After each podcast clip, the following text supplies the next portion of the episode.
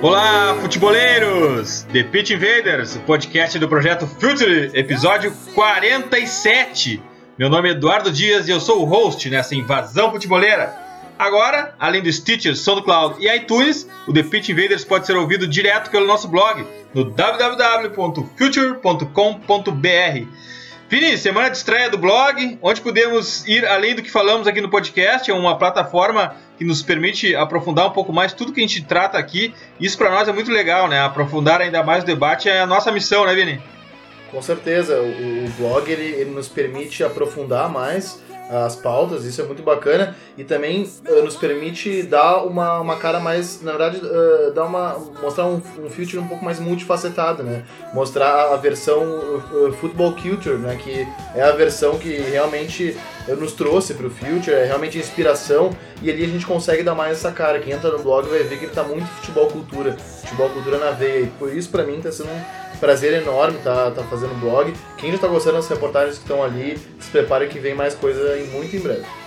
Conexão com Gabriel Correia, Dali Gabriel. Feedback muito legal que a gente teve essa semana foi de invasores querendo colaborar com conteúdo para o blog, né, Gabriel? A impressão que dá é que essa forma de abordar o futebol, infelizmente minoritária e para não dizer a única que eu conheço, começa a conectar mais pessoas, né, Gabriel? É, é muito bacana, Dali Eduardo, Dali, Dali Vini e todo mundo que está ouvindo o, o Pitch Invaders. É bacana porque a gente traz esses destaques, mas o pessoal gosta de participar também. A gente mostra que o futebol é um debate para todos e tem que ser levado a sério realmente, como a gente sempre fala, a gente sempre gosta de frisar. Então é muito bacana ver a participação de todos os invasores, todo mundo querendo colaborar e vida longa ao, e vida longa ao futurefc.com.br. E se o blog é o The Pitch Invaders de uma forma um pouco mais ampla no papel, ou no papel não, na tela, pelo menos para fazer a plataforma de leitura. Nosso Pitch Invader convidado aqui, o Myron Rodrigues, é o cara do blog que está no podcast. Bem-vindo de novo, amigo. Bem-vindo, Dinho, bem-vindo, Vini, bem-vindo, Gabriel. E animadaço, né, com o que está acontecendo, que aconteceu essa semana.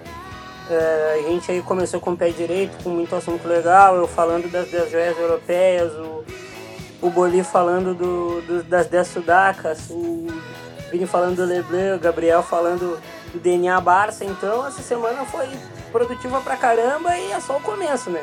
A gente vai, vai fincar o pé nesse, nesse estágio novo aí que tá, tô bem animado com ele. Vamos lá, Invaders, vamos invadir as grandes ligas.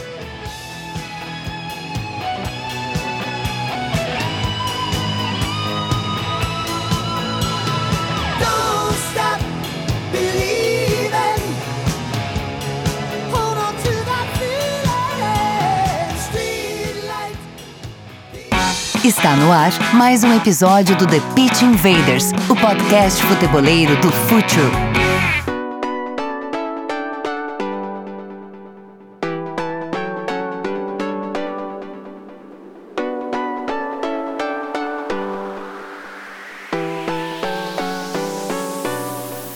Acabou a temporada, acabou a temporada regular das grandes ligas europeias, ou melhor, praticamente acabou, ainda restam alguns poucos jogos, mas já é hora da gente trocar uma ideia sobre o que a gente acabou aprendendo nessa temporada, afinal de contas, cada jogo, cada rodada é um aprendizado pra gente, a gente sempre tira, tenta tirar alguma lição de cada minuto de bola rolando, e eu acho que foi um, afinal de contas, uma temporada produtiva.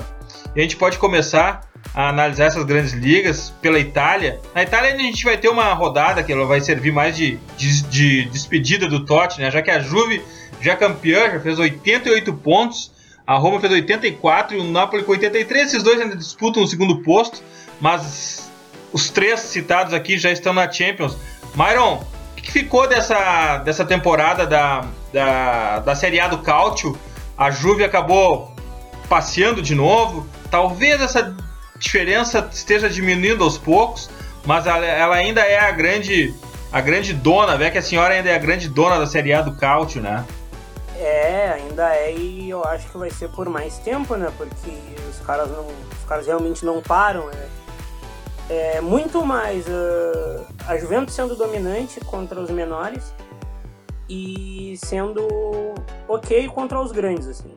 A Juventus eh, fez dois enfrentamentos fortes contra o Milan, por exemplo, que vai disputar a Liga Europa, e o Milan, como as pessoas dizem, não é tudo isso, que na minha opinião é uma meia verdade, assim, porque é um time bem jovem, mas a Juventus, a, a diferença ela está cada vez diminuindo mais, uh, porque em Roma estão fazendo futebol melhor e em Napoli o, trabalho do Sarri uh, começou a consolidar e a jogar no automático, que é um termo costumo dizer. E para mim, assim, ninguém joga mais futebol na Itália do que o time do Sarri, por incrível que pareça, sabe? Mas a Juventus tem tudo para na próxima temporada renovar o time. Mesmo com o Milan endinheirado e já contratando, mesmo com a Roma com o Monte, com planos maravilhosos e com bons nomes na pauta, mesmo com o Napoli com um pouco menos de dinheiro, mas com um olhar muito bom para o mercado.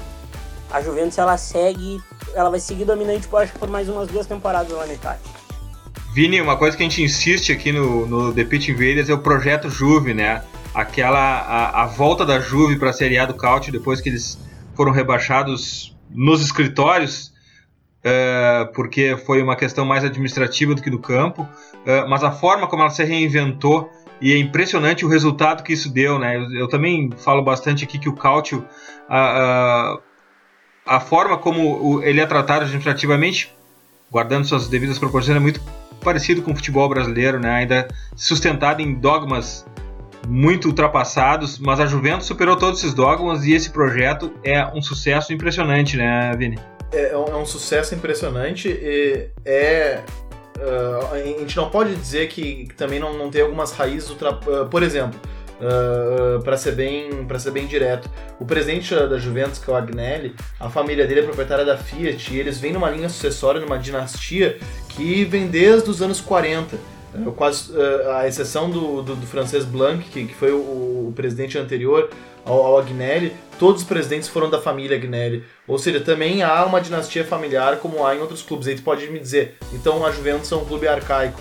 Só que o método do, do Agnelli, que, que, é um método de, de gestão uh, que divide muito com, com um colegiado de sócios, é um método de gestão muito moderno e que também uh, conta com, com dirigentes de altíssimo gabarito, como o Morata, por exemplo.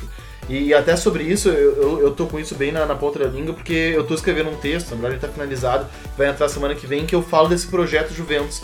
Que o projeto da Juventus, ao, ao mesmo tempo que ele é um projeto de raiz, ele também é um projeto moderno, um projeto que ele, ele se reinventa a partir de uma família que é muito tradicional. E a Juventus é amplamente dominante no território nacional e, e a gente não consegue ver, pelo menos eu, eu não vejo, não sei uh, enquanto é o Myron, mas eu não vejo um adversário para Juventus pelos próximos pelo menos dois anos, assim, é, é, vai demorar, realmente vai precisar de muito investimento para que se, se venha competir com a Juventus, porque a Juventus ela, ela se reforça muito bem, se reforça muito bem do mercado interno, né? Há, há três anos atrás, a Juventus, a, as grandes contações da Juventus ainda eram muito de prospecção.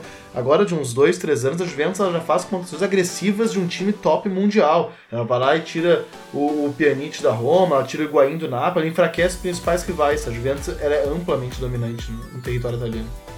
É, e o outro paradoxo, Gabriel, que a gente enfrenta, é, que, a série, que a Série A do Caute enfrenta, é que o grande sopro de, de modernidade de um tempo atrás, sei lá, 20, 30 anos atrás, era Berlusconi e os times de Milão, né?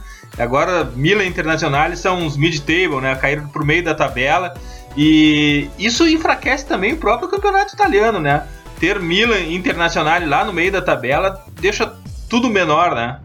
É, até porque são os dois. Olha, o Milan é um dos maiores clubes da Europa, né? Isso é inegável por toda a sua história, só que. É, a sua sala de, de troféus fala, fala, por isso, fala isso, né? Fala, é. Exato, fala por si só. É, é, maior que muito clube que hoje tem um hype maior, mesmo sendo grande, é, em nível é, europeu, só que hoje tá numa queda muito grande. E aí a gente via uma tentativa. É, um dos, como o Myron disse, o segundo maior clube do mundo, eu acho que veio numa tentativa de reconstrução que agora talvez venha dar certo. Trouxe o Mussatio pra zaga, tem o Donnarumma surgindo pro gol, que se o, se o empresário não, não fizer, o Rino, o Rino Miola não fizer ele sair tão cedo, Raiola? porque o Mino Raiola... Não é, vai renovar. Pois é, Então, a tendência é que o Milan volte a crescer, porque teve uma época que o Honda era o camisa 10 e agora tá saindo. Mas era uma tentativa de reconstrução que se deu errada. Agora a gente espera que, que os clubes voltem. A Internacional é a mesma coisa. É, fez uma contratação que foi o Gabigol, que não deu certo, que, que é um jovem que ainda tem alguns, que, algumas questões, mas tem o Icardi lá na frente, teve o Miranda numa tentativa de mudança. Eu acho que passa muito por isso, passa muito pelos dois gigantes, é, junto com a Juventus, voltarem a ser grandes para o campeonato voltar a crescer também. É precipitado falar do Gabigol não deu certo, né? Mas uh, é, talvez o parâmetro do Gabigol uh, seja o Gabriel Jesus, né? O cara que já chegou em outro país arrebentando e nem todo mundo é igual, às vezes.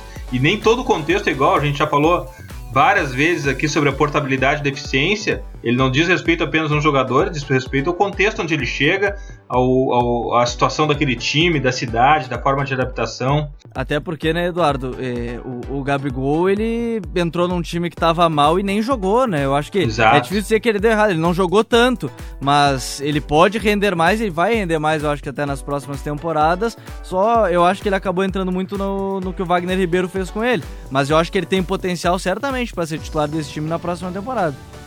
Vamos, vamos para tentar, uh, eh, para dar um, um, aspecto mais prático para nossa conversa aqui, vamos tentar encaixar dentro, vamos tentar colocar umas caixinhas aqui o que a gente encontrou em cada grande liga da Europa. Vamos ver o que a gente, se a gente acha um destaque, uma decepção, uma surpresa de cada um. Myron, o que, que tu acha que foi o destaque da Série A do Cautio? Para mim, o grande destaque da Série A é, é a campanha fenomenal do Atalanta que volta para volta a Europa. Assim. É um time muito jovem, é, uma, é um time do Gasperini, que é um treinador que é rato de Conversiano, que é a casa dos treinadores, da, é a Universidade dos Treinadores da Itália. Ele é um rato de lá, ele, ele estudou muito lá, montou, chegou no, no Atalanta e colocou um time totalmente jovem em torno do Papu Gomes, que é um meio argentino que foi convocado pelo São Paulo e agora na Argentina, e colocou o time na Europa com jovens que com jovens que dão dão muito resultado Frank Kessié, que acertou, com o Milan já, André Conte, que está acertado verbalmente com o Milan, uh, o Petanha na frente, o Caldara, que acertou com a Juventus. Para mim, esse é o grande destaque assim, do campeonato italiano.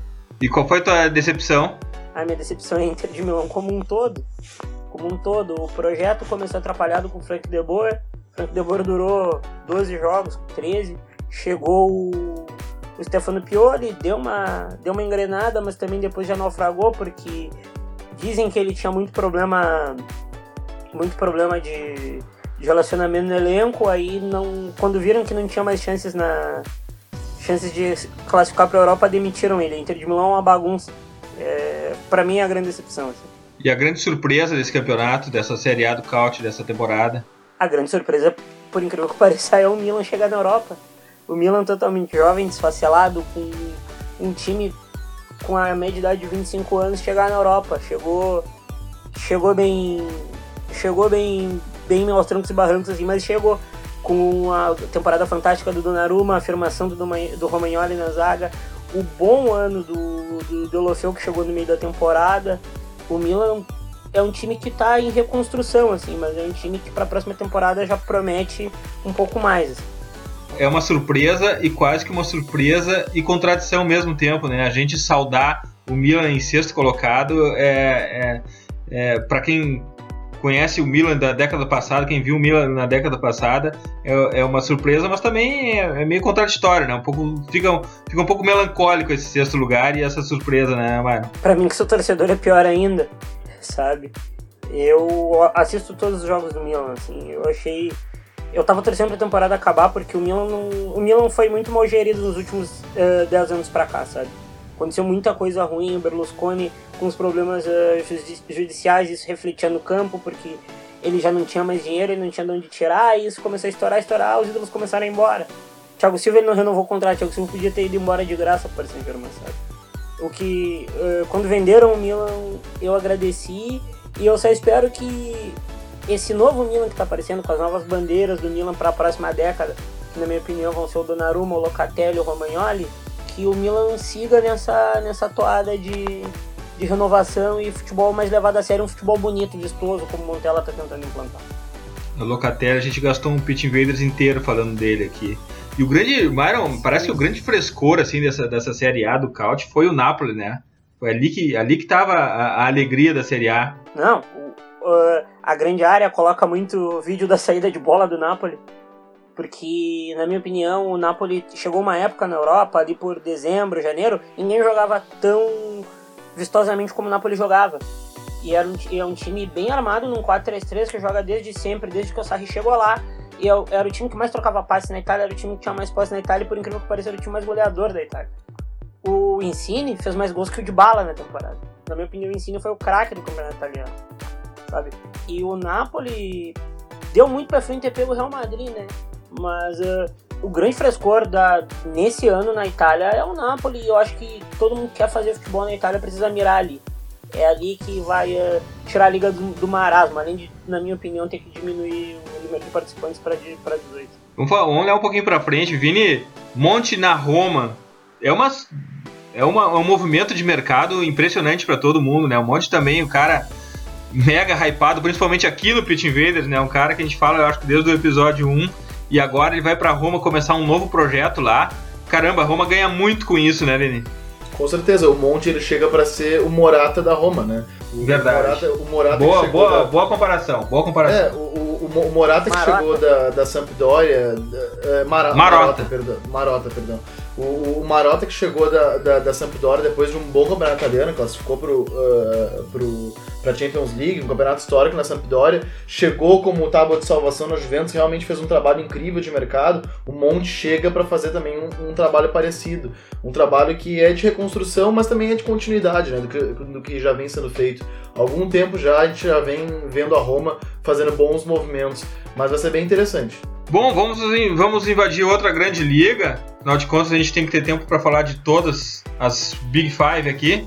E vamos para a Alemanha, Alemanha onde o Bayern fez 82 pontos nas 34 rodadas, lá é um pouco diferente o campeonato, são 34 rodadas. RB Leipzig, Borussia e, Offen e Offenheim completam o time da Champions, Vini. Sim, essa, essa foi a Bundesliga das surpresas, assim, né? Assim como a, a, eu, eu, classifico a Premier League do, do, ano passado como uma Premier League das surpresas, esse, esse ano não, a, a Bundesliga para mim desse ano foi a Bundesliga das surpresas e das decepções. Assim como foi uh, quando a gente tá, quando eu tava pensando ali em listar surpresas, decepções, é, é, muita surpresa muita decepção. E realmente não se esperava. Eu, eu, duvido assim que, que alguém que no começo do campeonato colocou na bolsa da, das apostas lá que o, que o RB Leipzig seria o segundo colocado que o Hoffenheim seria o quarto. Olha, tava, tava mentindo e tá rico, né? Porque eh, são, são clubes realmente uh, não se acreditavam muito, muito embora já, já viessem fazendo um trabalho de, de gestão muito profissional. E, e essa é a cara dessa Bundesliga, né? É, um, é, são, é uma Bundesliga que premiou trabalhos modernos, né? Premiou uh, trabalhos de vanguarda. E Vini, nós aqui hypamos pra caramba o Bayern Leverkusen no começo da rodada e perdemos dinheiro, né? 12 segundo colocado. Não, é, o, o Bayer Leverkusen e o Borussia Mönchengladbach, eles foram para mim as, as grandes decepções, assim. Tem uma decepção que ela é uma decepção uh, uh, que ela já é cativa da Bundesliga do Schalke 04, então uh, é, é, curioso, né? Pode ser um contrassenso dizer que um time é uma, uma decepção cativa, mas porque sempre que a gente olha a janela do Schalke 04, a gente sempre acha que o Schalke 04 vai enfim dar aquele salto de qualidade, disputar uma vaga na UEFA Champions League. Mas o, o Schalke 04 faz sempre uma campanha irregular e é essa que ele fez e o colocou na metade da tabela, em décimo lugar. Um dos times que tem maior torcida na Alemanha não consegue deslanchar mesmo investindo muito dinheiro. Mas o Borussia Mönchengladbach, que tinha um, um trabalho muito sólido, e o Bayer Leverkusen, uh, do Roger Schmidt, esses foram, essas foram equipes que nos decepcionaram muito. Muito pelo material humano e pelo que jogavam nas temporadas anteriores, né? O Bayer Leverkusen, a gente comentou, uh, a gente chegou a fazer um podcast que, se não me engano, era, era só dedicados a possíveis surpresas, né? Ou pelo menos aqueles treinadores os, que a gente deveria ficar de olho. Isso. E os treinadores que a gente deveria ficar de olho. Uh, e aí que... a gente colocou. Pode falar, mano. Vocês lembram que a gente falava, né, do Roger Schmidt substituir o Wenger? A gente, até falou do, do, dos substitutos do Wenger e um deles era o Sim. Roger Schmidt, né? Ele fez um trabalho Sim, bem, isso, bem isso. conturbado. Não, os, os, os, as primeiras temporadas do Roger Schmidt. Uh, é, também não vamos foram... condenar a forca o Roger Schmidt por essa temporada, né? Não, não, não. Não, não. Uh, uh, com certeza. O, o Roger Schmidt ele veio do, do, Red Bull da Áustria e ele vinha fazendo um trabalho muito sólido lá. E ele foi contratado no, no Bayer Leverkusen para substituir o Sami Hipper, se não me engano, que era o então treinador, e fez um trabalho sempre com um alto padrão de qualidade.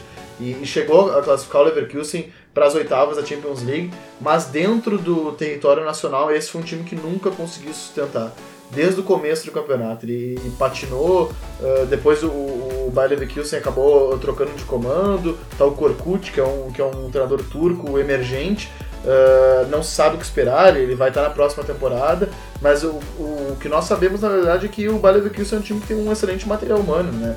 Uh, tem jogadores de nível, tem um zagueiro como o Toprak, tem um lateral promissor como o Wendel, Uh, tem o Jonathan Tah, que é um, um, zagueiro também da nova geração alemã, extremamente promissor que, tá, que é um cara absurdamente promissor também. Esse é um dos jogadores mais promissores da, da Alemanha.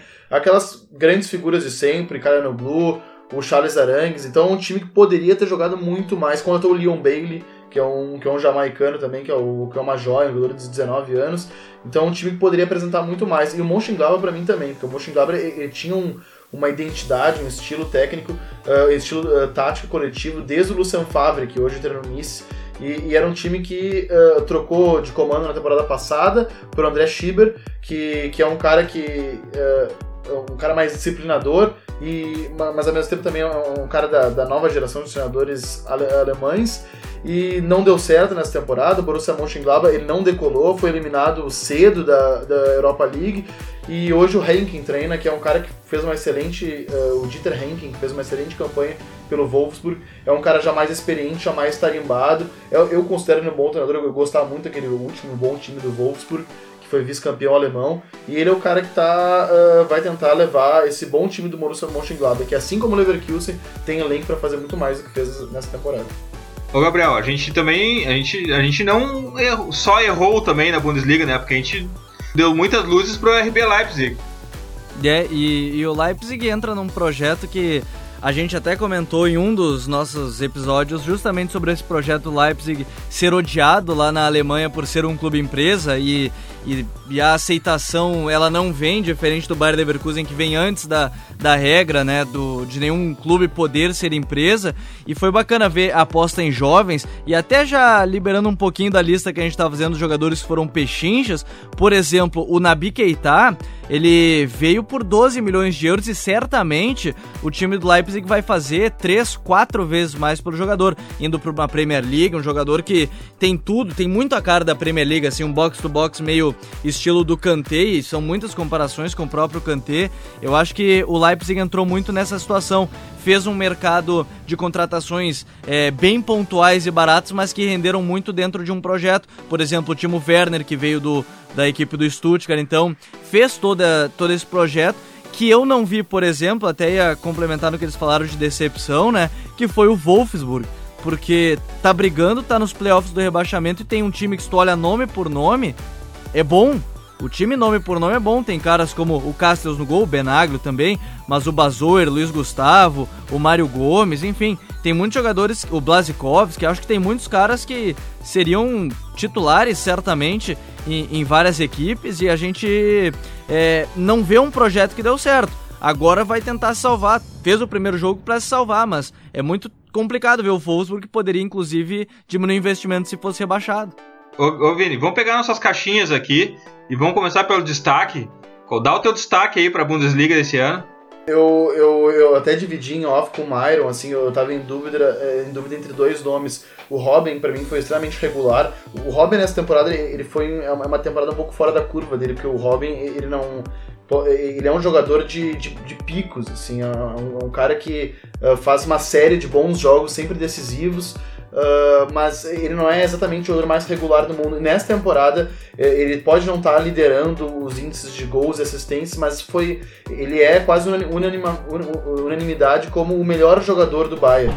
Uh, ele, é, ele é um cara que ele foi muito regular, ele não sofreu com lesões, uh, como sofreu nas últimas temporadas. Então eu pensei, bom, vou colocar o, o, o Robin. Mas a temporada do Aubameyang foi fantástica. O Aubameyang ele só não fez chover, num time do Dortmund também muito irregular. O Dortmund acabou se classificando para a Champions League e tal, mas é um time com, uh, defensivamente extremamente frágil.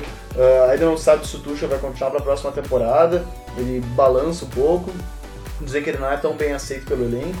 E o, o uh, mas no meio desse, desse vendaval todo que foi o de, vendaval de incertezas que foi o, o Borussia Dortmund, o Aubameyang ele fez chover. O Aubameyang ele, ele fez muito gol, ele foi o artilheiro da temporada.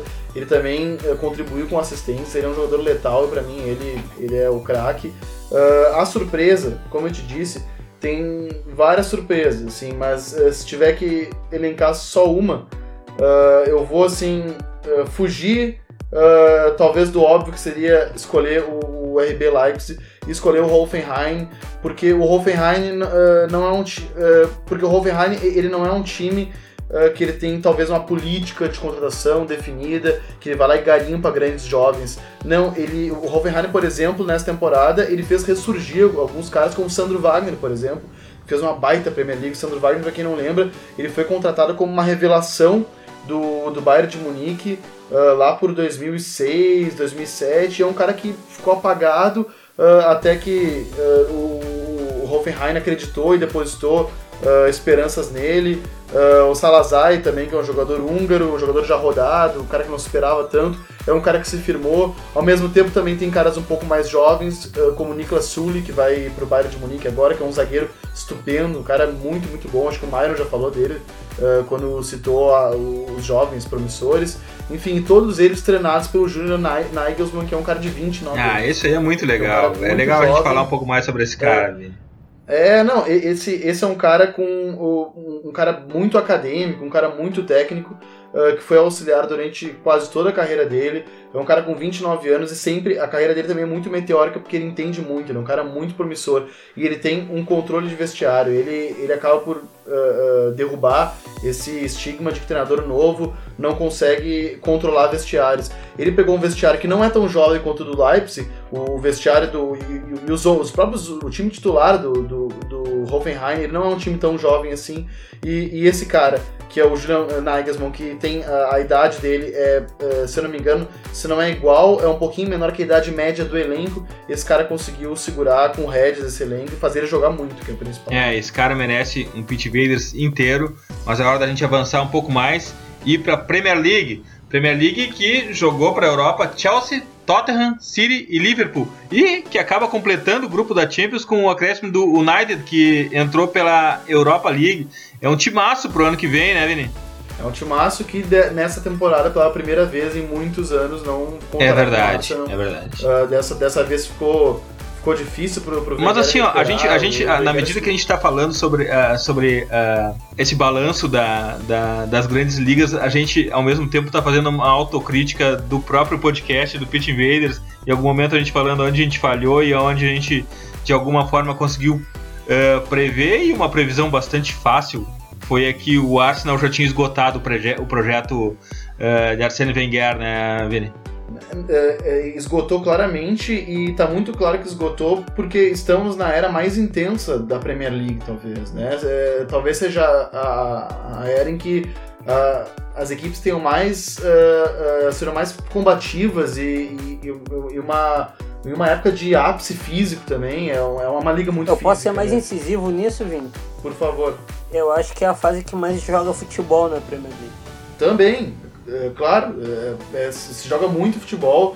O, o, campeão Chelsea não é só um time fechado, é um time que jogou muita bola. O, o, o, segundo colocado de uma outra. Isso é o mais legal na Premier League. E eu suspeito pra falar porque eu amo, eu quase sempre escolho aqui os highlights e o, e o preview, quase sempre são dedicados à Premier League, que é um campeonato que eu gosto muito, porque tem vários estilos dentro, uh, dentro do mesmo torneio. Isso porque o senador, tem muitos treinadores estrangeiros dentro da Premier League. Isso é muito legal. Talvez mais do que nas outras ligas, uh, que tem a, a predominância do, dos treinadores uh, uh, daquele país, dos treinadores locais, na Premier League quase todos os treinadores são estrangeiros. E isso e é muito legal porque tu vê modelos diferentes de ganhar. Tu vê que é possível ganhar e é muito a síntese do futebol moderno, né? Tu vê que tem um Tottenham que é um time que ganha muito uh, com o estilo do Pochettino, que é um estilo de jogo mais apoiado, de valorização de posse de bola. Tem o, o, o Conte do Chelsea, que é um estilo mais reativo e direto, mas também muito bom, muito competente. E, Daí tem o estilo do, do, do Jurgen Klopp, que é Sim, extremamente híbrido e, e fluido. Líquido, uh, né, Maio? O estilo do. Porra, líquido total. é muito líquido. É, é, é, é, o futebol, é o futebol líquido puro. E, assim como a Juventus também, né? O, o time do Conte é um time extremamente mutante, que também é algo que a gente pode falar nos próximos podcasts, que é, é muita era do futebol mutante. E é, e é muito bacana ver, por exemplo, o, o Liverpool do Klopp, o Liverpool voltando, eu sou torcedor do Liverpool, fiquei muito feliz. O Liverpool voltando a uma, a uma, uma, uma, uma Champions League.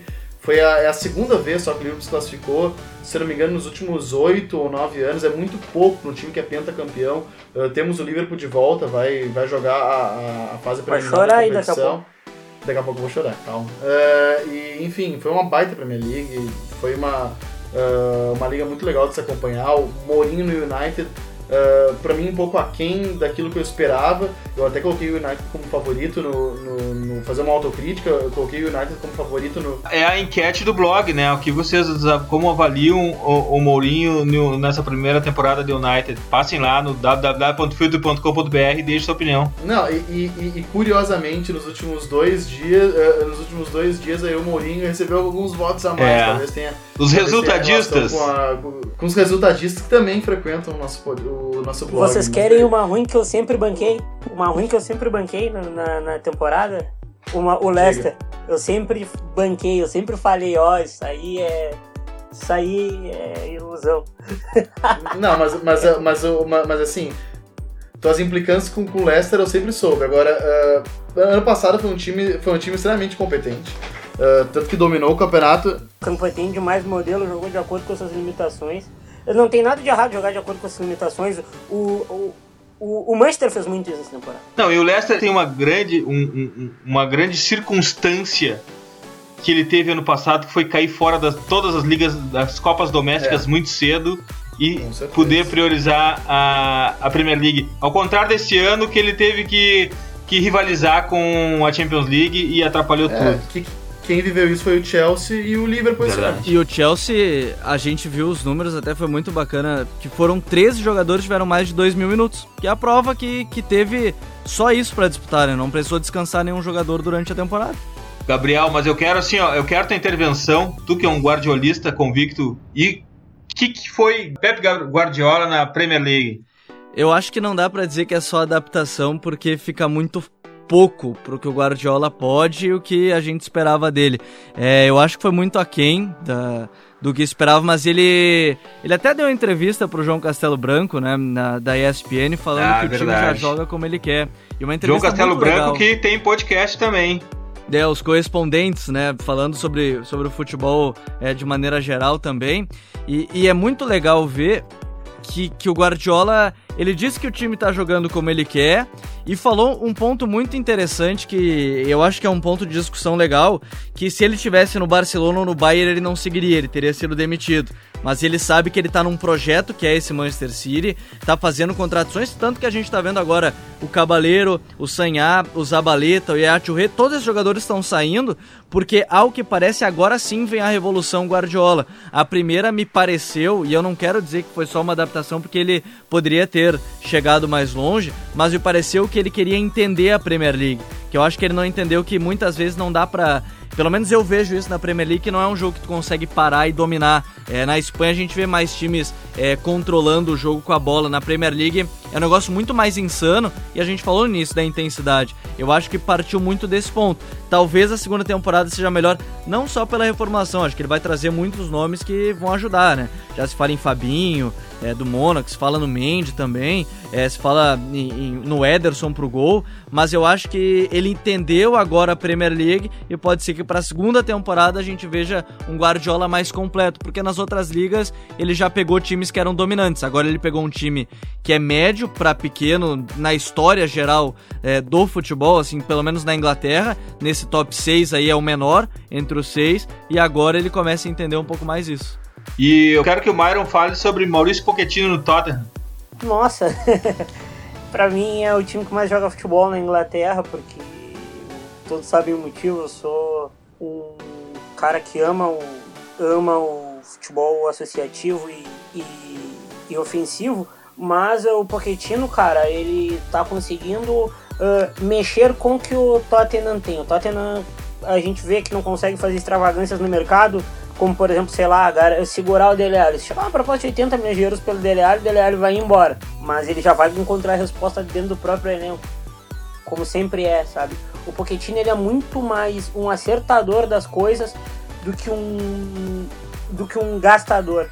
Isso não tem nada de ruim, não, não tem nada de errado o Guardiola gastar para ter o um modelo dele. Mas o Pochettino ele é um cara que ele coloca muito a mão dele no projeto e ali tu vê que é puro treinador, sabe? Dele Alli começou num 2-3-1 como uh, um box-to-box na, na, na, primeira faixa, no lado do Vaniama. Ele adiantou o Dele Alli, o Dele Alli agora joga atrás do atacante, joga o Eriksen aberto, e o Dele Alli tá voando, entrando na área, fazendo, fazendo muito gol, gol né? e sendo o um dono do time. E na minha opinião, depois do Hazard, ele é o cara da Premier League. Na minha opinião, o Hazard, o Dele Alli é o maior, é o melhor jogador jovem do mundo, na minha opinião. Assim. É. é impressionante o amadurecimento do, do Ali e a regularidade do Ali. Tu não vê o Ali jogar mal? Vini, te entrego a caixinha de destaque aí. Tá, uh, só antes, uh, a, a, questão chave do Tottenham só agora vai ser jogar sem o mítico White Hart Lane, excelente estádio. Já, já estive lá para ver um jogo, né, porque que morei em Londres. É um estádio fantástico, tem uma atmosfera incrível. O Tottenham tem um aproveitamento incrível. Uma pergunta, tem boteco? Tem, oh, tem boteco lá dentro. E, e, o, e, o, e, o, pessoal bebe não um pouco lá. É um, é um, é um estádio é, muito bacana porque o, o Tottenham tem uma relação transcendental com o bairro Uh, inclusive o novo estádio do Tottenham vai ser ao lado do White Hart Lane, justamente para manter essa característica. Mas o White Hart Lane se despede e o Tottenham vai jogar em Wembley, onde não foi bem nessa temporada. Por isso que uh, tem esse ponto de interrogação muito grande uh, sobre o Tottenham na próxima temporada. Mas respondendo a tua pergunta, a minha caixinha de destaques. Primeiro, o meu, meu craque Uh, pra mim foi fácil, que é o Eden Hazard. O Eden Hazard é, é difícil escolher. Todos concordam, um joga... todos concordam, eu acho. Né? É, é, que é, é, é, difícil escolher um jogador no Chelsea porque é um time muito coletivo. Mas a temporada individual do Hazard foi fantástica, assim. Ele, ele, ele jogou muita bola, ele esteve em campo quase sempre, assim, desprivilegiando muito, como o Gabriel falou, do fato do, do, do Chelsea não estar tá disputando outras competições. E o Hazard esteve em campo quase sempre, jogando muita bola. Para mim, a, a, a surpresa. Uh, não sei se a gente pode colocar como surpresa, mas assim, talvez eu não, não esperasse uma ascensão tão rápida do, do Everton, do Kuman, mas é um time que joga um futebol muito bonito, um futebol muito vistoso, um jogo, como o Mário já falou, muito associativo, uh, jogo apoiado, é um time também muito vertical. Uh, como era a primeira temporada do Kuman, talvez não se esperasse uh, um, um, resultado já, já, já direto, ou que ele alterasse tão rapidamente a cara do Tottenham, do Everton. E Vini, e elegemos uma das janelas mais fracas do, do ano passado do Everton aqui no Pit Invaders. Com certeza, é um, é um, cara que assim como o Myron disse que o Pochettino uh, uh, fez com que, com que tinha nas mãos, o, o Kuma também, e achando muita gente da base, como, como o Davis, por exemplo, que forma junto com o Gueye e com o Schneiderlin, um trio de volantes que para mim é um dos melhores da Inglaterra. Não, ele, esse, esse trio de volantes é muito bom. E o, e o Kuman usando muito a base, que é muito frutífera do Tottenham. E para mim a decepção, eu não vou colocar o Arsenal como uma decepção, eu vou colocar para mim como uma grande decepção o West Ham do Slaven Bilic, que para mim era uh, verdade. fez uma grande janela, a gente comentou o, contratou o José Fonte do, do, do Southampton, Uh, Estava contratou... na nossa lista de underdogs a serem observados. Com certeza, contratou o Fegoli. Eu participei desse programa. Contra, contratou o André Aie, contratou muitos jogadores assim que. Uh, Caleri. Caleri. Enfim, ele, ele, fez um mercado pontual, mas muito bom. assim. Então uh, a gente Não esperava que, que, que ele fosse manter o modelo que já era a, a, matriz dele do jogo do ano passado, que foi um time que foi longe porque tinha e ele aprimorasse, porque chegaram bons jogadores, né? Esses caras que a gente citou são caras que eram bem colocados no mercado. O Ham, ele abriu os cofres e o Slaven Bilic não fez esse time jogar. Não sei se ele vai continuar na próxima temporada. Uh, se fala muito que o time sentiu também a transição para o Estádio Olímpico de Londres, né? Uh, pode ser que isso tenha afetado. O time começou jogando muito mal lá e depois ele começou a se reabilitar no novo estádio. Vamos acompanhar ver como é que vai ser a continuidade desse trabalho. Beleza, é hora da gente invadir a França agora a França do Monaco, PSG e Nice. Esses são os três que vão para Champions League. Eu confesso que eu já confessei aqui, reitero minha confissão então, de que eu voltei a assistir o Campeonato Francês depois que o Filmaron deu a, a frase lapidar de que o Campeonato Francês é o Campeonato Holandês dos anos 90 e ali estavam os jovens talentos da Europa. Eu comecei a prestar mais atenção nesse campeonato e não me arrependi nem um pouco, não me arrependi nem um pouco. É, e de fato foi um grande campeonato, né, Myron? Não, foi um campeonato bom e, por incrível que pareça, surpreendente, assim, porque a gente esperava o Olympique de Marseille muito forte e não foi tão forte. A gente esperava um Paris Saint-Germain um pouquinho mais dominante, não foi dominante. E a gente não esperava também esse boom do Mônaco, de todo mundo uh, fazer uma temporada iluminada e do Leonardo Jardim tá voando as trans, voando as trans, mas voando as tranças mesmo, assim. Mas revelou muita gente boa, cara, muita gente boa. Uh, Dalbert, lateral esquerdo, do Nice tá indo pra Inter de Milão. Dizem que Bakayoko tá indo pro Chelsea, assim, foi um campeonato maravilhoso esse ano. Na minha opinião, o, o grande, o grande destaque dessa temporada é o Mbappé. É espetacular o que esse guri, que esse guri fez e faz no futebol, não só na França, fez na Europa também. É, é, um, é um ET, não, não é normal, não, não é normal o que esse guri faz. É, e o Olympique de Marseille ele vinha naquele hype do Bielsa da outra temporada ainda, né? Se esperava, onde ele teve uh, uma, uma, uma temporada empolgante, pelo menos. E dessa vez ele acabou sendo, já vou até puxar a, a nossa caixinha aqui de, de decepção e acho que a gente pode encaixar o Olympique de Marseille, né, né Vini? Com, uh, com, certeza, é, até porque conta com alguns bons valores e, e atraiu os holofotes europeus quando o Payet foi para lá, né? Quando o, Payet saiu do, do Escam, brigado, uh, o, o Olympique tava meio esquecido lá e todo mundo começou a, a passar, olhar o Olympique depois que o Payet chegou lá, mas aparentemente uh, nada de muito significativo aconteceu. E não só o Payet, né? Chegou o Sanson, Morgan Sanson, um meio-campista francês que todo mundo queria e tal, e ele também não jogou tanto assim né, na temporada. Uma temporada bem conturbada do Rudi Garcia no, no comando do, do Marcelo. Gabriel, o que a gente tem para falar do Paris Saint-Germain? Os milionários não justificaram o, os dólares investidos. É interessante, né? Porque justamente a chegada de um técnico novo vinha justamente para o Unai Emery vinha justamente para elevar o patamar do PSG que o Blanc é, chegava, ganhava os títulos nacionais, mas chegava na Europa e não ia distante. O problema é que aí o PSG, por exemplo, chega numa numas oitavas de final da Liga dos Campeões e perde por 6 a 1 para o Barcelona, eliminado depois de fazer 4 a 0. Me pareceu muito que é um momento de transição porque teve jogadores que não renderam que o Emery trouxe, que foi o caso do Krychowiak, que era uma expectativa muito grande, né, por tudo que ele fez no Sevilha.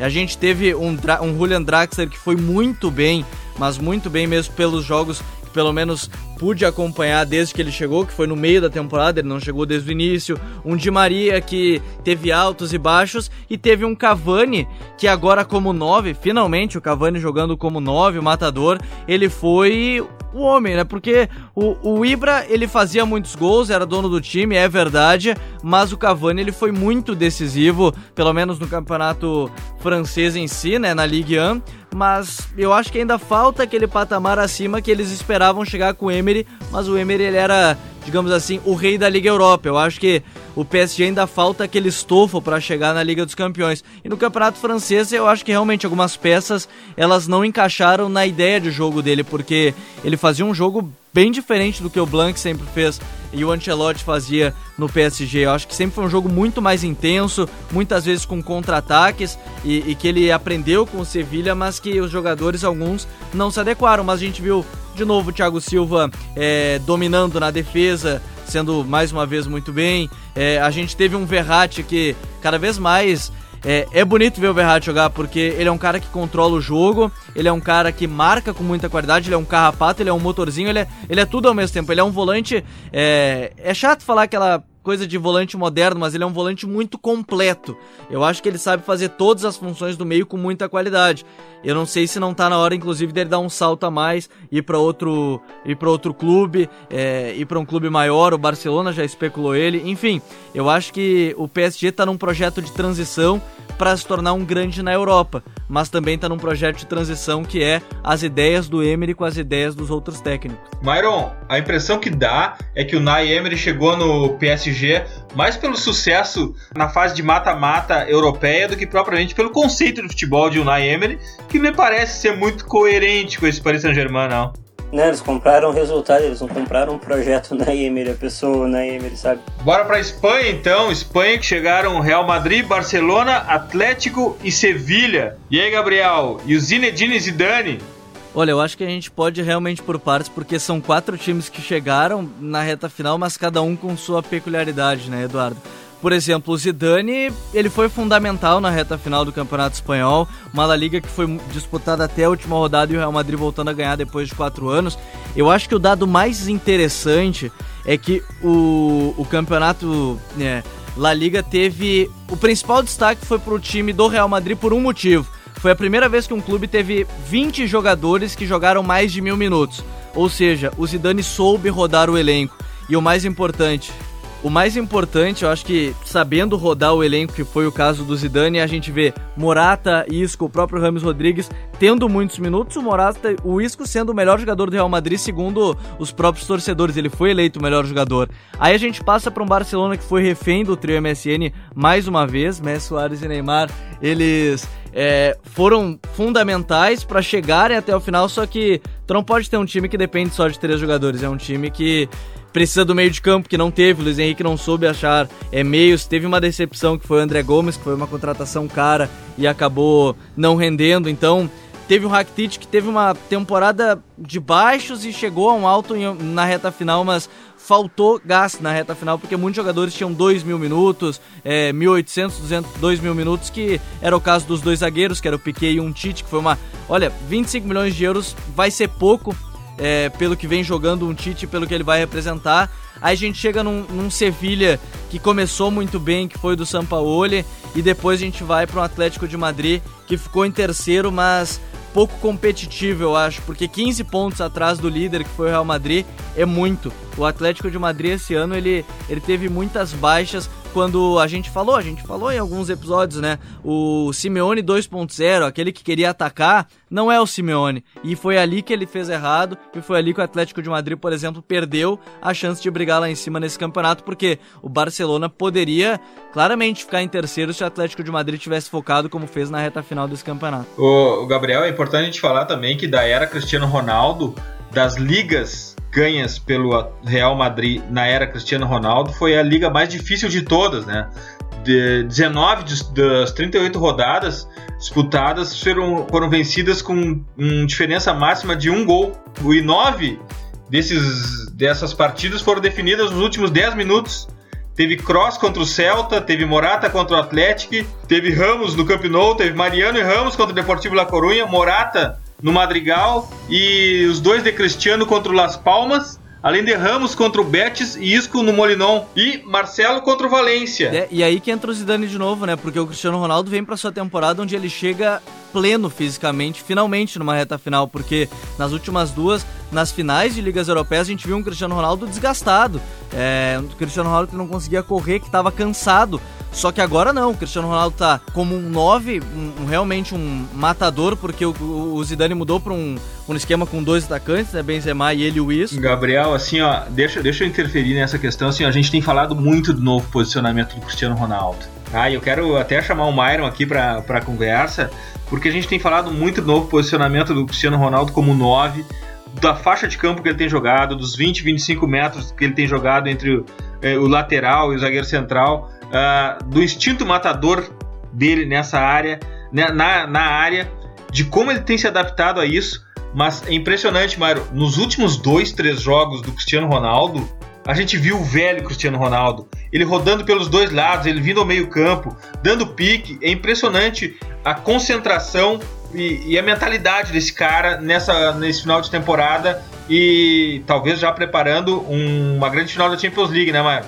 Ah, o Cristiano Ronaldo ele tá numa fome assim de se provar que é o melhor que chega a tá, uh, bonita de ver, sabe? Tá bonita, por mais que ele tenha sido o 9 empurrador de bola, como um amigo meu brincou que ele que ele tava muito amigo do Bandeira, ele ficava ali esperando a bola na linha e empurrava.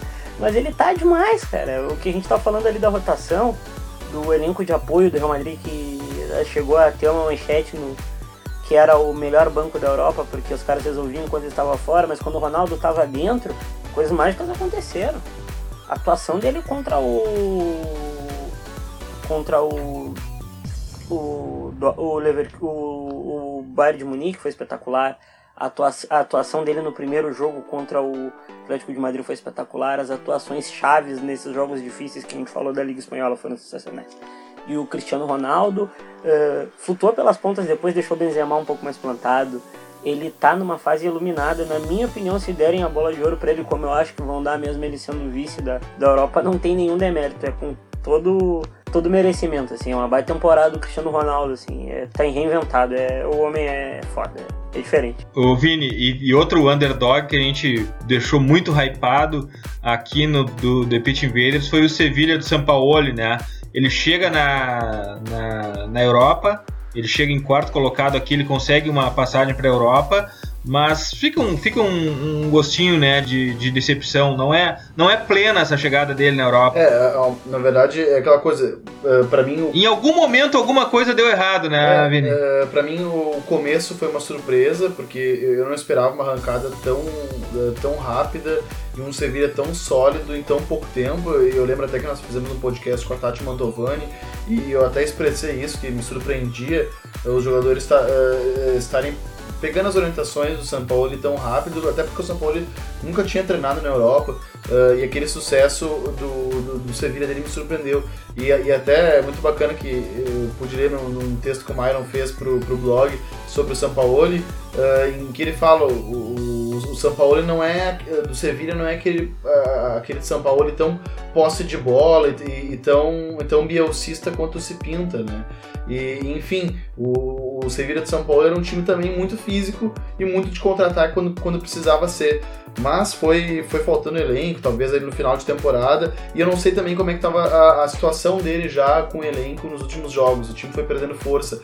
E muito se diz que ele já estava acertado com a. Talvez seria simplesmente fazer esse puro uh, e simples diagnóstico. Mas acho que não dá pra gente deixar de, de colocar nessa balança o fato de que se dizia que ele estava acertado e muito inclinado a assumir a seleção argentina há muito mais tempo, né? Ele, ele vai ser oficializado possivelmente agora no. Uh, se é que já não foi oficializado, acho que ainda não foi oficializado pela AFA. Uh, não, não foi. Não foi vai ser né? quinta. Mas vai ser, é, uh, vai ser na semana que vem, ele já está em Buenos Aires. Ele foi vaiado na última partida uh, do Sevilha, que o Sevilha venceu por 5 a 0 já rebaixado o Sassuna. Ele foi vaiado, enfim, não foi muito bem vista a saída dele, porque uh, foi, a, acabou sendo vista como tá saindo de um, de um desembarcando de um projeto com o barco ali em curso. Acredito que no, no, no ano que vem o Sevilla talvez o Berizzo possa aparecer lá, não sei, tô, é um, um, chute, porque o Berizzo já, já anunciou que vai sair do, do Celta de Vigo. Mas enfim, é um, é um São Paulo que no final foi perdendo força, foi decepcionando um pouquinho sim. Gabriel, te entrego as caixinhas aí de destaque, decepção e surpresa. Vamos lá, o destaque, eu acho que vai pro Zidane, porque eles. Não, não é que ele é, seja surpresa mais, mas é que ele é um destaque porque ele soube rodar o elenco. A gente já falou sobre essa mudança de esquema, eu acho que foi muito importante. Colocar o Isco como o media punta ali, aquele meia armador, o enganche, enfim, são tantas nomenclaturas, mas naquele esquema no 4-3-1-2 com Cristiano Ronaldo e Benzema. E eu acho que o mais importante, ele entrou na cabeça do Cristiano Ronaldo e falou: a gente precisa de ti nos jogos mais importantes. E aí soube é, segurá-lo no, nos jogos menos importantes, é, poupando, não colocando nem no banco de reservas. E a gente está vendo um Cristiano Ronaldo que, como o Myron disse, está numa fase muito bonita, está sendo muito decisivo. Isso que vem sendo o Cristiano Ronaldo.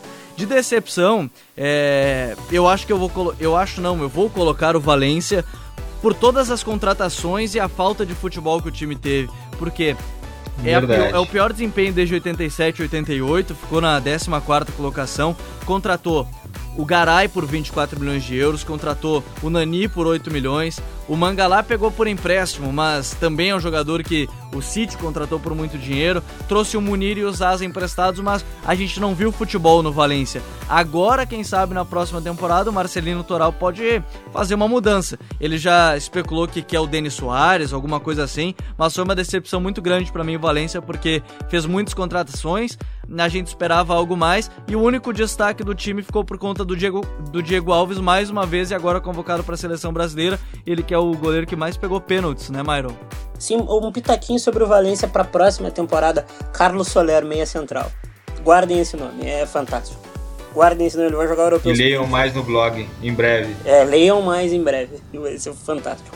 E aí, para surpresa, eu acho que dá para colocar duas. Primeiro, o, o Las Palmas do Kik Setien. Eu acho que futebol muito bonito de se ver para quem, pra quem gosta de jogo de posse, jogo de domínio de bola que a gente falava até no, no último episódio. É um time onde o grande destaque individual era uma incógnita, que era o Kevin Prince Boateng, ele se encaixou.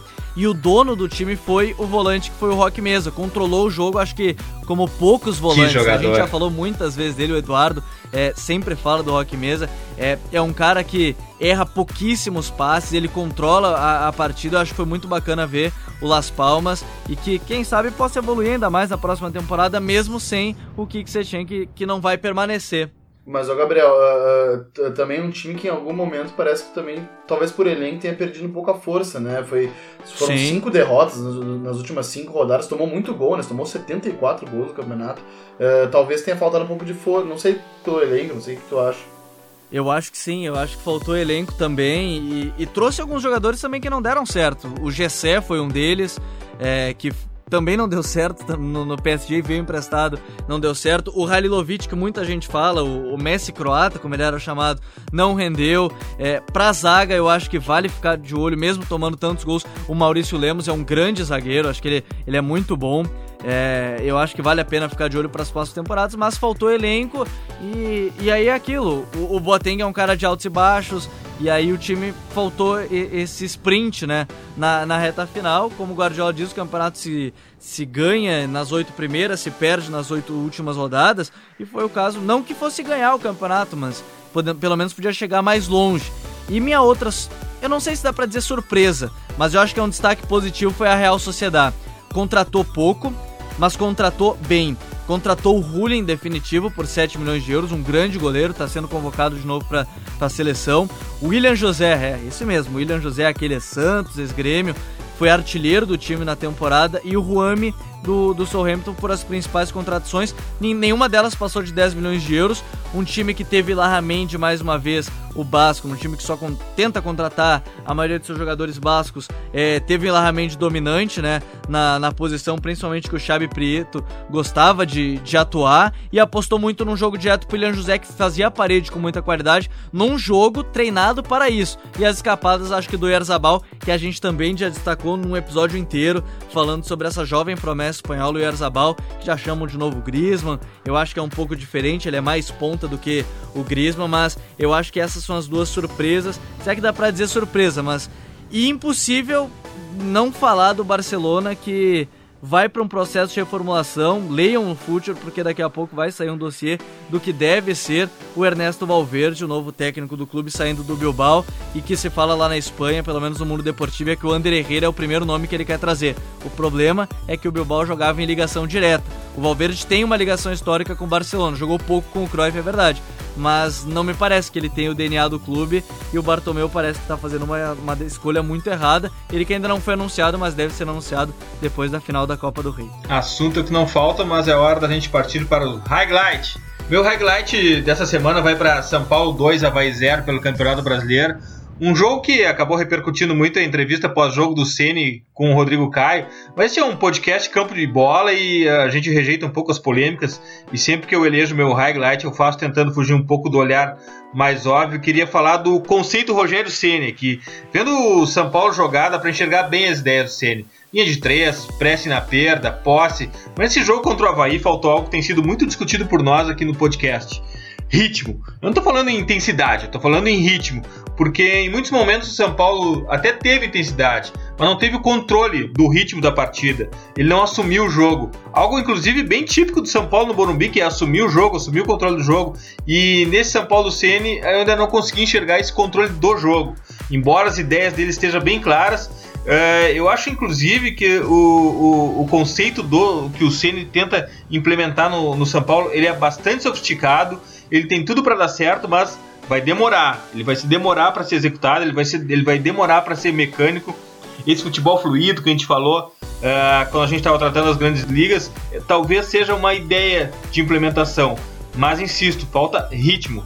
E não ritmo por si só, mas o controle do ritmo da partida e a precisão que o Ceni deseja para São Paulo.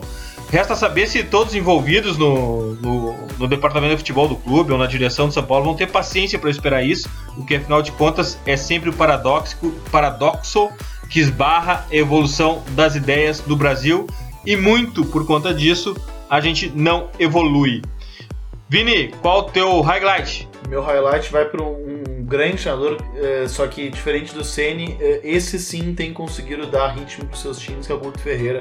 É um cara que há um bom tempo já vem elogiando muito, acho que é um treinador uh, muito competente, vem merecendo para mim já Uh, uh, vem merecendo a oportunidade de um time de maior investimento. Ele já tem um time que para mim já é grande, que é o Bahia, um time de massa no Nordeste, que vem batendo na trave uh, na Copa Nordeste, foi vice-campeão no ano passado, já tinha acumulado outro, outro vice-campeonato, e é um time que merecia.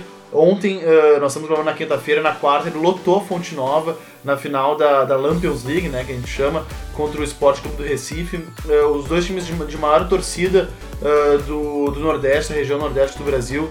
Uh, então foi uma, uma grande final. O esporte não é um time tão bem ajustado, tão bem treinado. Era um trabalho recente e já uh, que já terminou, né? Do, 58 do, dias deu 58, 58 dias. dias. né? Aquele, aquele, aquele padrão Padrão Brasil. Padrão, pra, padrão administração brasileira. E o mais incrível, uh, Guto Ferreira, se for mantido no cargo, acredito que será pelo seu bom trabalho e pela boa gestão do Bahia, uh, até julho, será o primeiro treinador desde 2002 a, a, se manter 12 meses no cargo. Isso é incrível, isso mostra o nível do amadorismo brasileiro. O último treinador que tinha uh, uh, conseguido ficar 12 meses no Bahia tinha sido Evaristo de Macedo, que já está aposentado há muito Meu tempo. Deus. Ou seja, é, é, é, realmente complicado, mas o trabalho do Guto é muito bom, a administração do Bahia é muito séria e o título veio para premiar isso. E eu vou me meter aqui no teu highlight, Vini, para falar sobre eh, a organização da, da Copa do Nordeste, né? A, a impressão que dá. Talvez um pouco um, um, destoa um pouco o calendário, que se estendeu um pouco, mas assim, a impressão que dá é que é um grande campeonato, muito bem organizado e que mostra que os clubes, é, quando a TV joga ao seu lado os clubes se organizando, eles conseguem dar algum sentido de liga, como deve ser mesmo e, e, e vai adiante. Parabéns a, ao Esporte Interativo, à Copa do Nordeste, todos os clubes e ao Bahia. Maron, qual o teu highlight? O meu highlight, eu acho que ele vai ser compartilhado com o Gabriel, porque a gente vai falar da final da Liga Europa, uh, Manchester e Ajax. O Manchester é o Mourinho, o Mourinho é. Eu costumo brincar que ele é o Dick Vigarista do futebol. Ele congelou o Ajax, que é é tão aceso do Peter Boss assim, foi uma vitória uh, com 2 a 0 e um jogo muito um jogo muito na mão do Manchester. O Manchester não passou nenhum pavor, nenhum trabalho. Uh, o Miranda escreveu sobre a zona pressionante, porque tinha horas que o Manchester brincava de marcar por zona e brincava de marcar individual. Por incrível que pareça, o melhor em campo foi o Fellaini. Acho que o Gabriel vai poder falar disso também, né? Foi um jogão, foi um jogão. O Manchester mereceu ser campeão. O Manchester volta muito forte para as ligas europeias na temporada que vem. É bom abrir o olho com o Draminho United, que é o time que mais me dá sono na Europa. É o Manchester copeiro, né, Gabriel? É, eu acho que o mais importante de, desse título do Manchester é ver que o, o Guardiola, não, o, o grande rival do Guardiola, o Mourinho, pelo menos nessa era, ele acho que a gente tem que entender que ele gosta de jogar assim e aí a gente tem que analisar partindo desse pressuposto, que ele gosta de ter um time que tem risco zero, principalmente em finais. Ele mesmo já disse que final é feita para ganhar. E ele ganhou 12 das 14 que disputou em jogo único, e as duas que ele perdeu foi na prorrogação, uma com o Porto e uma com o Chelsea. Então, a gente vê um time que não sofreu em nenhum momento, uma marcação espelhada e que era por zona, como o Myron disse, por alguns momentos era, era individual, mas principalmente eu acho que se eu fosse pegar meu gosto, eu acho que o United pode muito mais e pode propor jogo, porque tem Pogba, tem André Herrera, tem Mkhitaryan, tem Mata, tem o Ibra que não sei se vai seguir, mas enfim, tem Rashford, tem Rooney, tem tantos jogadores de qualidade, mas dentro da proposta que o Mourinho gosta, eu acho que é importante destacar que o futebol tem, também é feito de quem gosta de dominar o controle do espaço. E é isso que ele fez. Ele tirou a mobilidade do meio de campo, que era a grande característica do Ajax, e aí foi assim que ele ganhou o jogo. Não passou nenhum momento. Ele em nenhum momento ele ficou nervoso, porque foi uma final que foi decidida muito rápida, porque ele acabou com botou o Ajax no bolso com as ideias de controlar todo o espaço daquele jogo lá em Estocolmo. E um Ajax conceitual, né, Mauro? Ajax conceitual pra caramba. Inclusive eu falei dele na, nessa semana no, no Future. O Ajax ele é ele é um caos organizado. Ele é um time que ele, uh, ele joga num 4-3-3 muito holandês, mas ele tem aquele meia mais regista que não existe na, na Holanda, que a Holanda nunca usou. Ele tem dois interiores que são uh, marcam e atacam, como Cla uh, Klassen e tem, e joga muito na, com a liberdade criativa do trio de ataque. Uh, a Dama, tra, a Dama uh, o Traoré, que é um baita de um ponta, ele é um, muito bom num para um. Tinha o Yunis também, que era muito bom num para um, e o Dolberg, que na minha opinião é o, o centroavante do futuro do futebol europeu, assim, porque o o Guri finaliza como um centroavante, arma como e arma como um atacante e além de ser muito, mas muito, muito refinado. Eu tava comentando com o Vini no, no dia do jogo, o, no dia do jogo não, antes do jogo. O Guri é de uma, de uma fineza para jogar futebol que a gente vê pouco, ele é muito elegante. O Ajax é conceitual, uma pena que o Ajax não vai se manter, não, não tem como se manter. O Traoré já volta pro Chelsea, já fala em propostas da Roma pelo Klassen, do Davinson Sanches indo para o Barcelona. É uma pena esse time não se manter. Mas foi muito bom a gente saber que na Holanda ainda se faz futebol, que as pessoas ainda pensam futebol lá. E a primeira grande final do Ajax depois do surgimento de Mino Raiola. Um dia falaremos sobre isso, porque agora a gente vai para o nosso preview. Vini, qual é o teu preview? Meu preview é para Chelsea Arsenal no Wembley, a final da Copa da Inglaterra. Vai ser aí o, o jogo que fecha a temporada na Inglaterra. Uh, Londres se divide, né? O, o, grande clássico de Londres nos últimos anos era Arsenal e Tottenham, mas com o Tottenham perdendo um pouco de força para o Chelsea, acabou sendo o, o, dualismo é Arsenal e Chelsea, azul versus vermelho. É a chance do Arsenal uh, ter uma temporada um pouquinho mais digna da, da, sua história. Vai ser um grande jogo. Myron, qual o teu preview? Ah, cara, o meu preview é muito triste porque é um Home Genoa dia 28 no domingo a uma da tarde, com transmissão da ESPN, eh, da Fox e da ESPN, que é a despedida do Totti do futebol. Totti, depois de muito tempo, vai abandonar a Roma, sendo uma bandeira do clube, sendo, uh, na minha opinião, um dos maiores jogadores da história da Itália, meu ídolo, por mais que jogue no rival. Uh, vai ser triste ver que, ver que ele não vai estar lá na temporada que vem. Esse é meu preview. Eu não vou poder ver, muito triste, né? mas eu quero que todo mundo, todo mundo assista e reverencie o Francesco Totti, que é um gênio da bola. É, e duas comemorações é, que ficam na memória da gente, aquela do selfie e aquela outra que se tornou um grafite em Roma, que inclusive tem na nossa galeria do Instagram, galeria futeboleira do Instagram, procurem lá uh, o grafite da, da, da comemoração do, do Totti, é fantástico, essas duas ficam clássicas para nós futeboleiros. Gabriel, qual é teu preview? O meu preview vai para a final da Copa do Rei, também fechando o futebol na Espanha, pelo menos é, local, né? Porque ainda tem o Real Madrid contra a Juventus na final da Champions, mas Barcelona e Alavés, final da Copa do Rei, na despedida do Vicente Calderón, vai ser seu último jogo. O Atlético de Madrid já se despediu do estádio, mas agora quem se despede vai ser o Barcelona e o Alavés, o confronto onde o último jogo também do Luiz Henrique como técnico depois de três temporadas, onde ele conquistou uma Liga dos Campeões, conquistou duas Copas do Rei, duas ligas, conquistou o Mundial de Clubes. Ele termina essa carreira que pelo menos no Barcelona como técnico, foi boa de altos e baixos, mas conquistou o ápice que foi a Liga dos Campeões, e do Alavés que pode ser o título aí como é, o pequeno, vai tentar o Davi contra Golias nesse jogo no, no domingo, é, às 13h30 da tarde, lá no Vicente Caldeirão. Que passa pela ESPN Brasil e pelo canal oficial da Copa do Rei no YouTube, e eu cheguei a tempo e consegui conhecer o Vicente Caldeirão numa noite europeia contra o Leicester. E antes que o Mário pergunta, sim, muitos botecos em volta e botecos com espanhóis e ingleses bebendo muito. O meu preview vai para São Paulo e Palmeiras no sábado às 19 horas e Santos e Cruzeiro domingo. Acho que vai ser um baita jogão esses 16 horas na Vila Belmiro e é hora da gente avançar para as nossas dicas futeboleiras.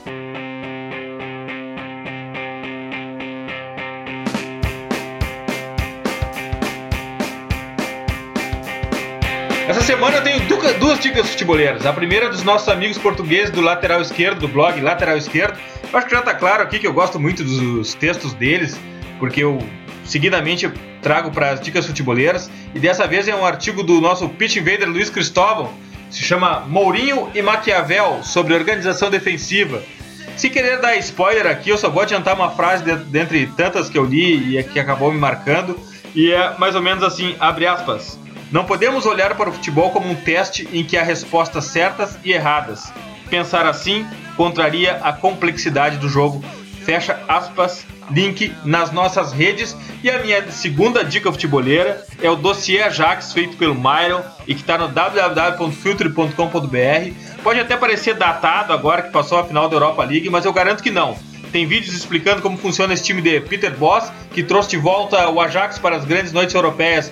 Vale muito passar lá e aprender com o dossiê Ajax. Vini, qual a tua dica futebolera? Minha dica futebolera vai ser uma, uma série de posts que entrarão no nosso blog.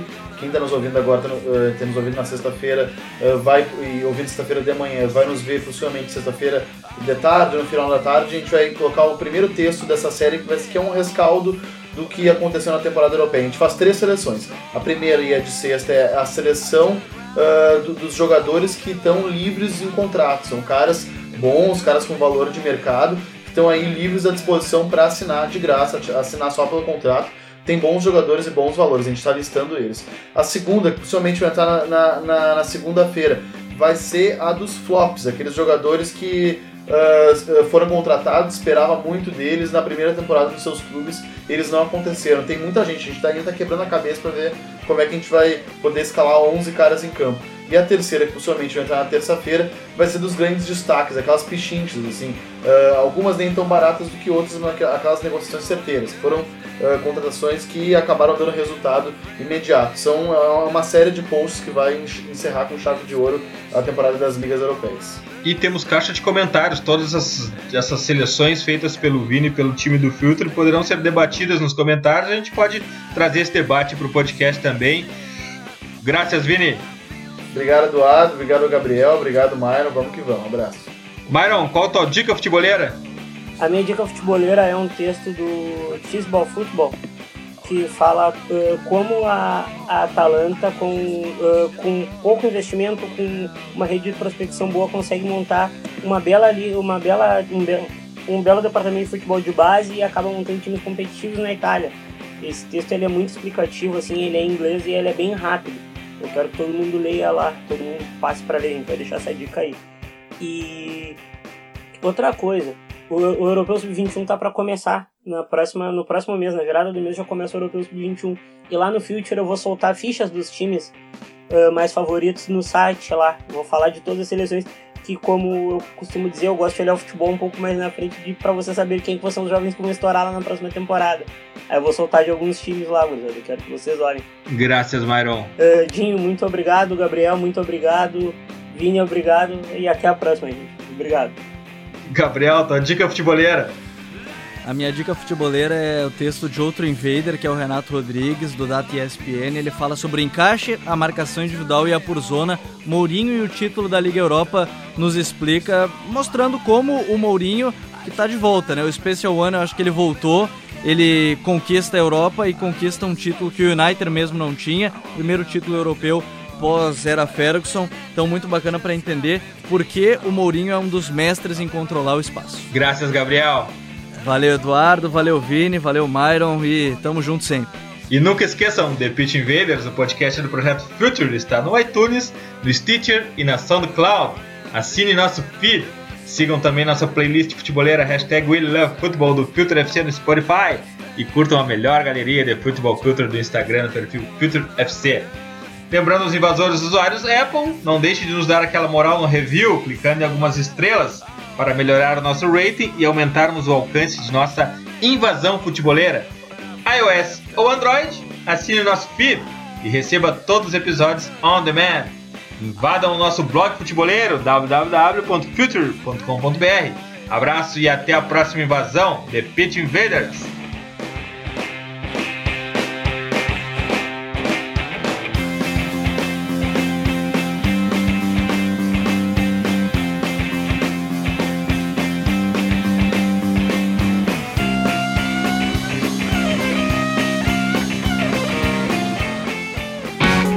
Você ouviu The Pitch Invaders.